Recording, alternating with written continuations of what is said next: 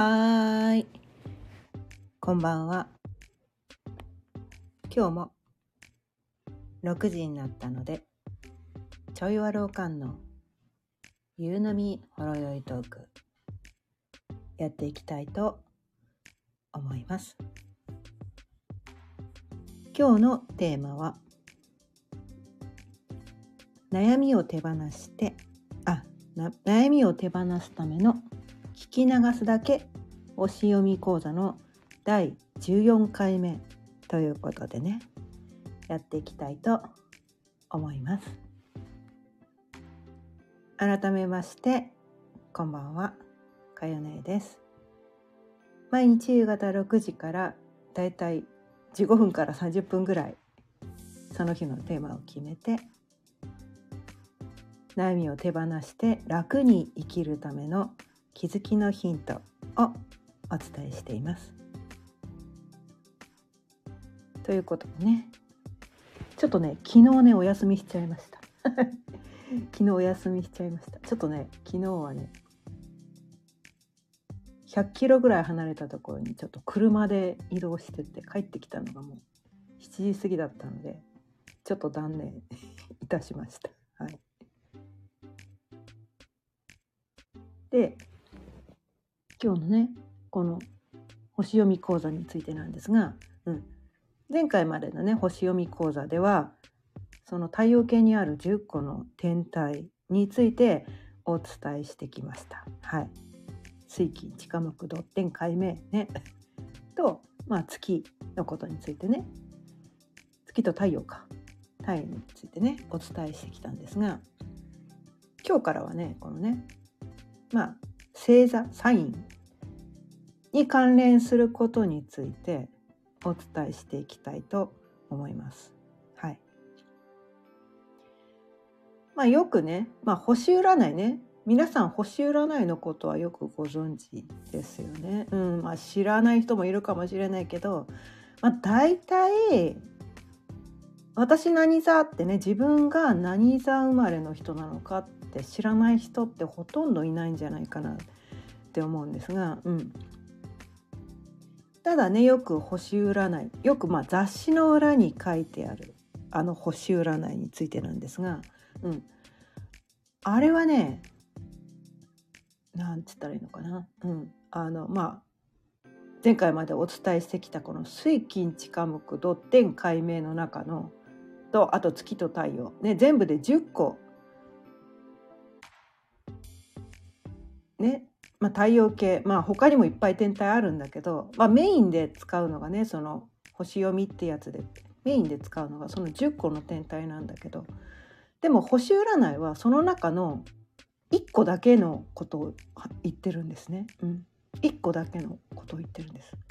そう太陽がね生ま自分が生まれた時に太陽が何座にあったのかっていうことだけを見ていてその他の天体のことは全く見ていないわけなんですね。うん、でこうねまあ一つの星座でも一日ごとにね意味違ったりするんだけど星読みではねそこまで細かく読んでいったりするけど星占いっていうのは同じ星座の人はみんなこの性格みたいな超ざっくりみたいなでしかも自分の中ねそのね本当は10個全部見なきゃいけないけど1個のとこしか見てないね。でしかもそのねこう、まあ、ホロスコープってやつをねこの星読みってやつでは使うんだけど360度ある円の中で自分が生まれた時にその360度の中のどこにあったのかによって全然違ってくるんですね。でも360度のどこ何度にあるのかっていうのを全く見ていないのがこの星占いってやつなんですよ。もうそれだけでもえ？みたいな。思いません？ね？10個の天体の中の1個しか見てないしね。しかもそれも360分の1のとこ1っていうか 1, 1でもないな。まあまあ360分の1のことしか言ってない。で10個のだからな もうなんだろう全然自分の中のほんの1%のことも言ってないみたいな まあそのくらいのことなんですよ。で星占いって当たらないよねってそんなの当たり前じゃん。あなたの中の1%にも満たないことしか書いてないんだから当たってまあ、少しはあるって感じると思うんですよね。多分1%ぐらいはあるって皆さん思ってると思うんですよ。まあ、人によってね。まあ、10%ぐらいあるかなとかね。私は20%ぐらい感じるとかね。人によってそのパーセンテージは変わってくるかもしれないけれども。多分どんなに少ない人あ1%ぐらいはあるかなって思うわけなんですよ。まあ、そのくらいのことしか星占いでは言ってないよって。言ってないんだよって。超ざっくりなんだよみたいな。そこをまず知ってほしいです。で星占いえー、なんね？そんなこと仕事にしてんの？あんなあんなのだって、ま、あの眉唾もんでしょ？みたいな。あんなのだから占いじゃん。みたいな。当たるわけねえじゃん。みたいなね。でも気になるみたいなね。まあそういうことがね起こってくるのかなって思うんですけど。まあ私がそういう人だったんですよ。気になるんだけどどうせ当たってねえわこんなもん。うん。そう思って50年以上生きてきたんだけどこの星読みっていうのでやってなんだそういうことだったのか。自分の中の1%ぐらいのことしか書いてないのが星占いだったんだっていうのが分かって超納得して確かに1%はある。思ったから。まそのくらいのことしか言ってないんだったらまあ許してあげようみたいな。なんかそんなとこでね。うん。でもなんかねこの星読みってやつを、まあ、私はね50歳過ぎてからね知ってまあなんでもびっくらこいたわけですよ。私ってこんなにいろんな個性があったんだみたいな。ね。まあ私はもう星占いでいうとこの獅子座な獅子座さんなんだけど獅子座もね30種類の獅子座がいるんですよ。30種類の獅子座がいるんです。すべてね12星座ね12星座それぞれ30種類ずついるわけなんですよね。全然違うの。違うんです。そこにまず気づかなきゃいけない。なんだ？だってし獅子座って一括り10羽一からげにしたって獅子座みんな一緒みたいな。でもほら学校の時思いませんでした？同じクラスで同じ星座の子がいてもいや全然ちげえから全然ちげえからって思いません？あの子と私全然違うじゃん。だから星占いなんて当てになんないみたいな感じでね。で私はアンチスピリチュアルだったわけなんですけど、うん、あフローさん。はじめまして。聞いてくださってありがとうございます。太陽天秤月双子アセンお羊の女性の方なんですね。ありがとうございます。まあここまであのおっしゃってるってことはある程度ね星読みのことについてねご存知な方だと思います。はい、でもなんかねこのね星読みの話をすると知らない人すっごい多いんですよね。え星読みって何ですかって私ねリアルで会った人の中で星読み知ってる人一人も会ったことないんです。オンライン上でねそのね星読み講座を一緒に受けた仲間はそれは知ってますよ当たり前にね。でもねおなんだろう自分のいわゆるこう昔からの友達とかねリアルでこう最近会った人とか誰一人星読みのことを知らないんですよ。いやみんな星読み知らないんだまあ確かに私も50歳過ぎまで知らんかったもんねみたいな。うん、私も45歳でネータル見てもらってぶっ飛びます。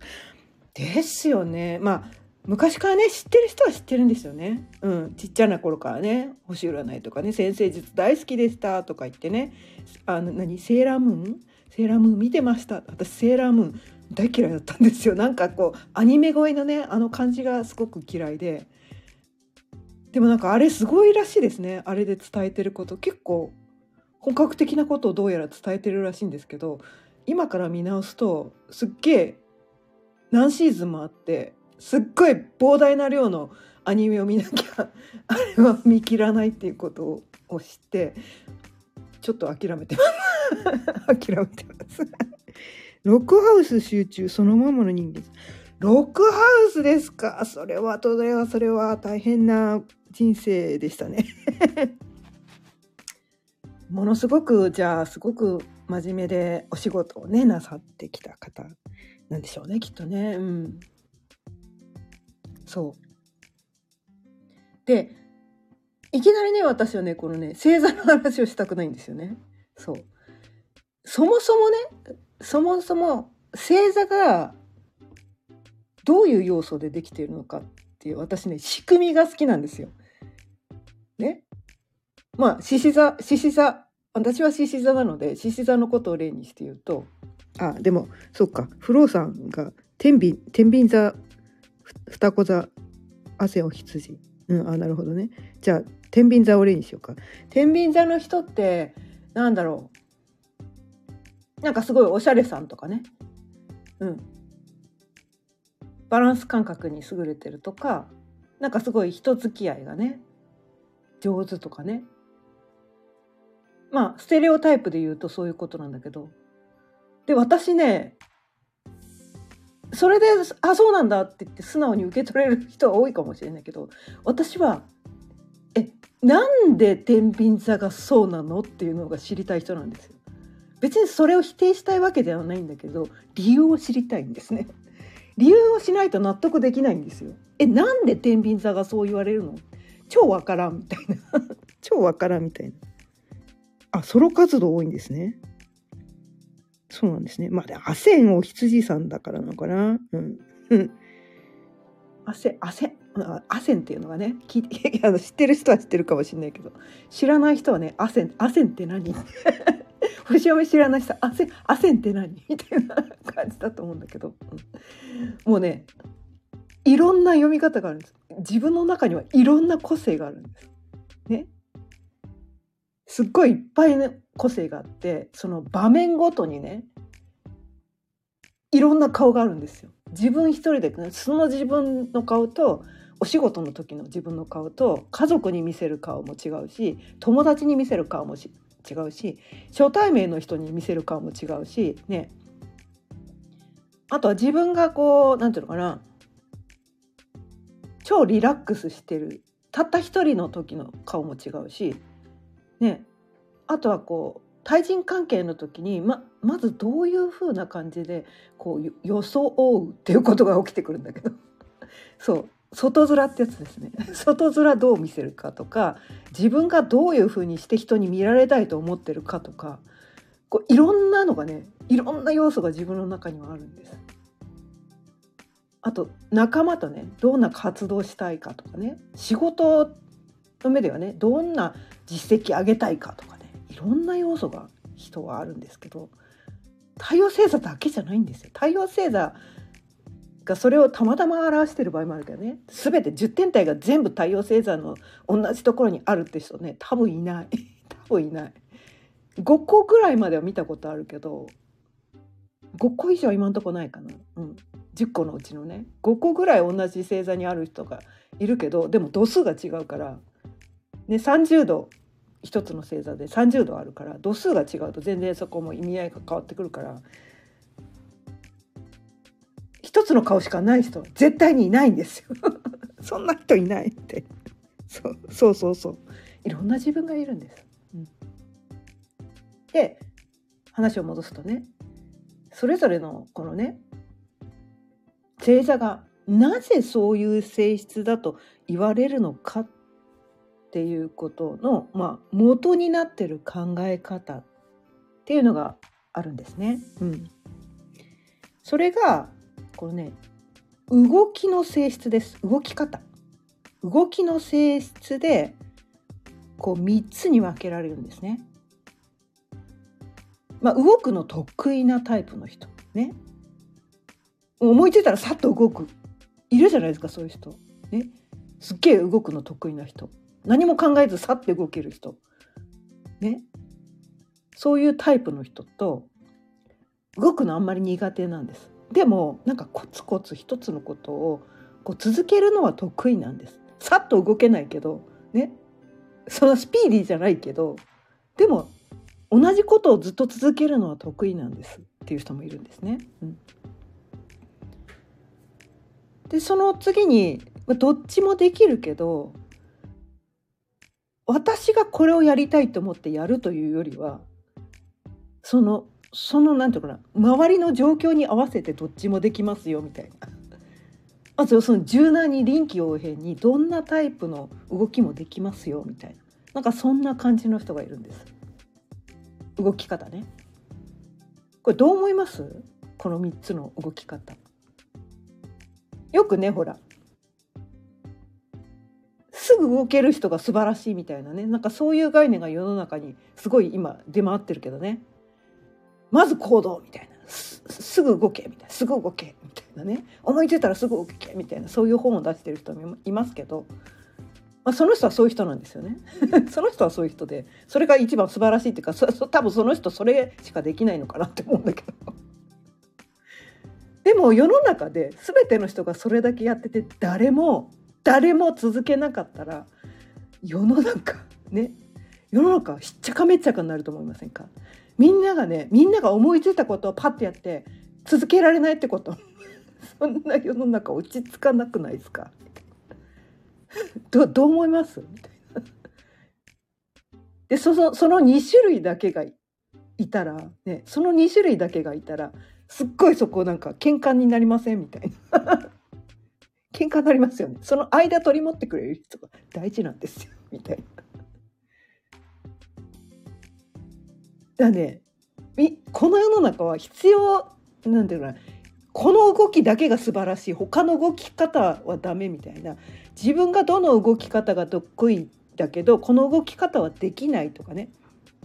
個性があるんですよ。まあ人によってはね割とどんな動き方もできるよっていう、まあ、そういう人もいるんだけれども。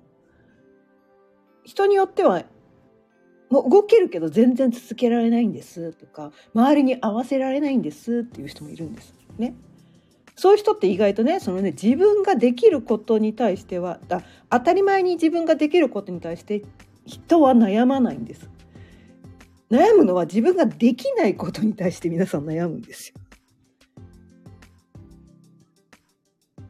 でも 悩む必要ないんだよね実は。悩む必要ないんだよ。だってもともとそういう性質の人だから自分がどの動き方が得意なタイプなのかっていうの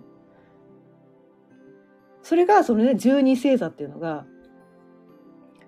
分かれてくるのねそれぞれ。だななんでその3つの動きがあるのかっていうと四季ってあるじゃないですか4つのシーズンね季節ってやつね季節があるじゃないですか。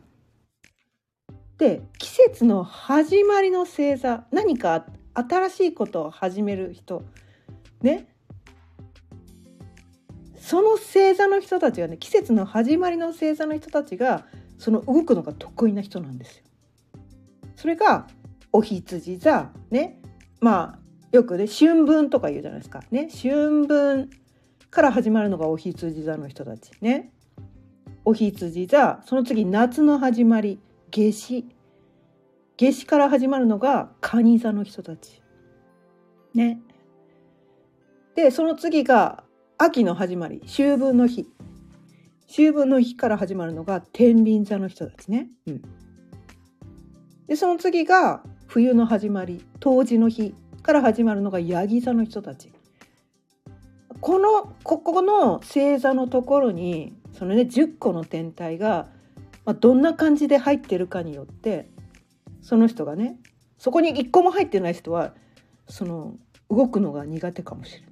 でもそこにめっちゃ集中してたらね今言ったねその4つの星座にめっちゃ集中してたらめっちゃその人は動くのが、ね、思い思いついたらもう即行動が超得意みたいな人で、まあ、いくつか入ってるけどそんなに多くないって人は、まあ、できるけど得意ってほどでもないかなみたいなね。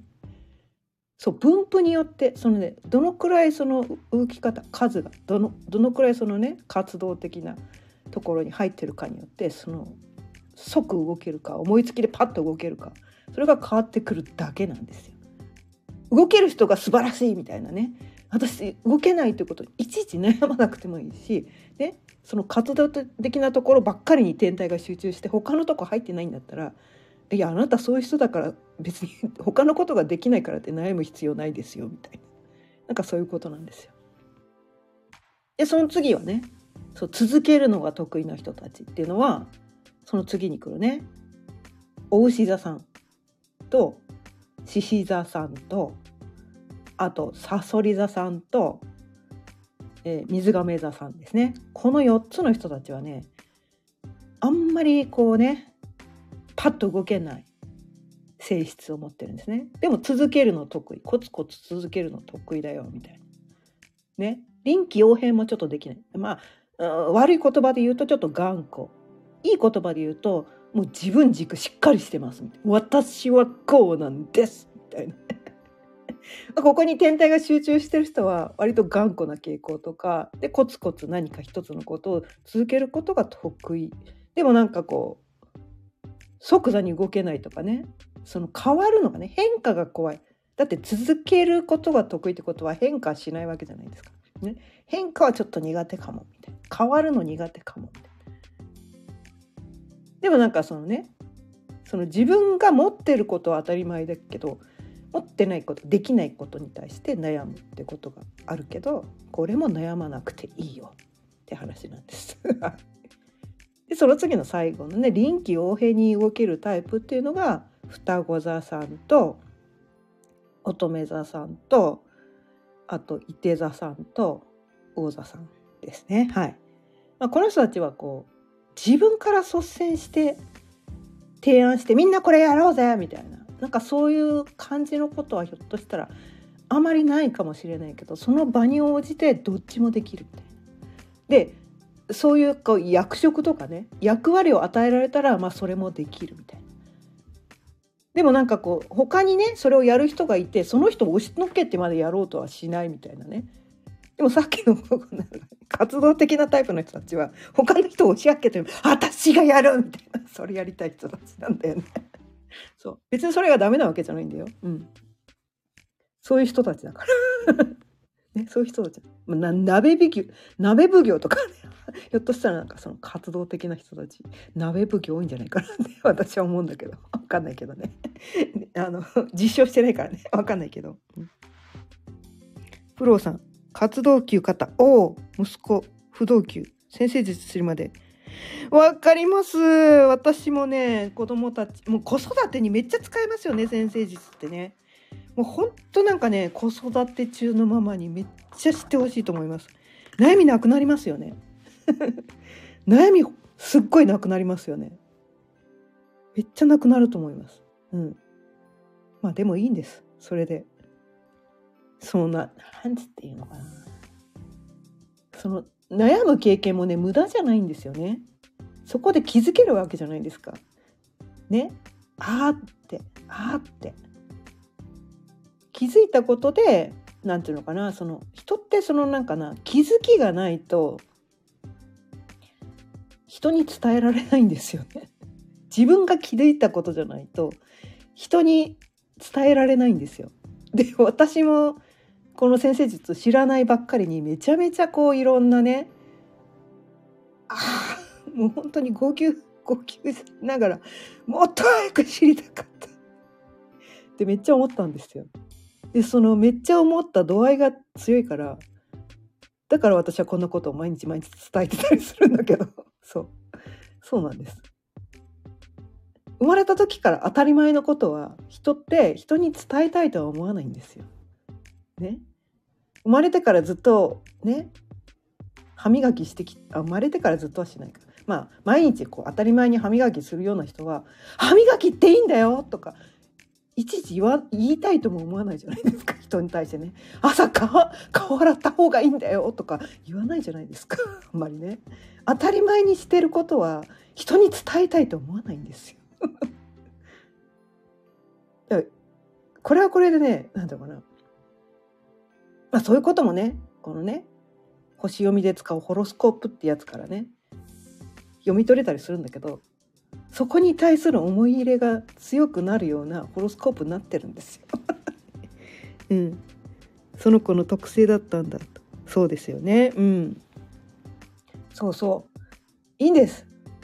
みんなねなんていうのかなその分かってもらえない経験もちゃんとね最初から組み込んできてるので皆さんが自分を責める必要はないんです。そう私たちね自分で自分のことねコントロールなんか何にもできてないんです。何にもできてないんです。何にもできてないです。3回言いました。私この音声で3回言ったことは本当にそうなんです。そう。ホロスコープ通りなんです。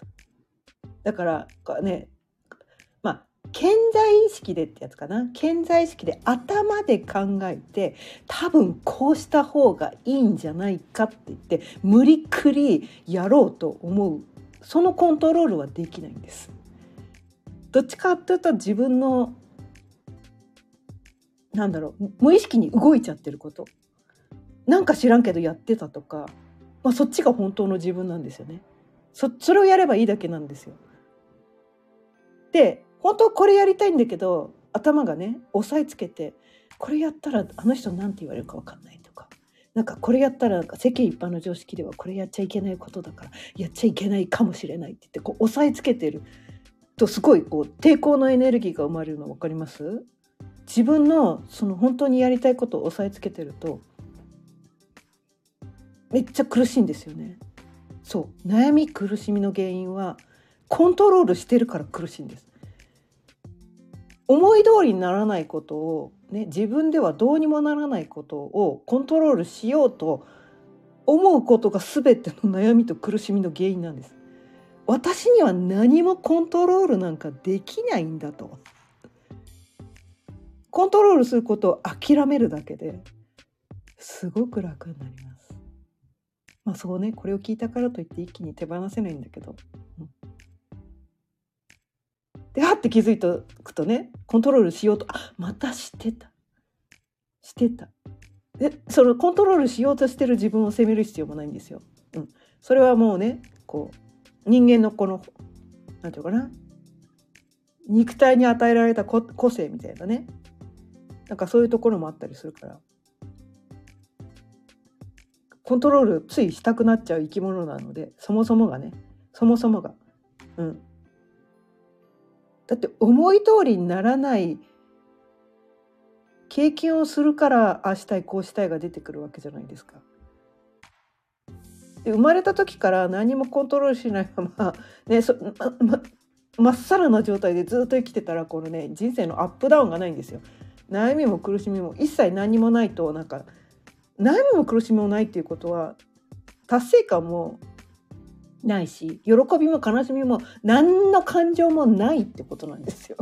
それってどうですか？みたいな。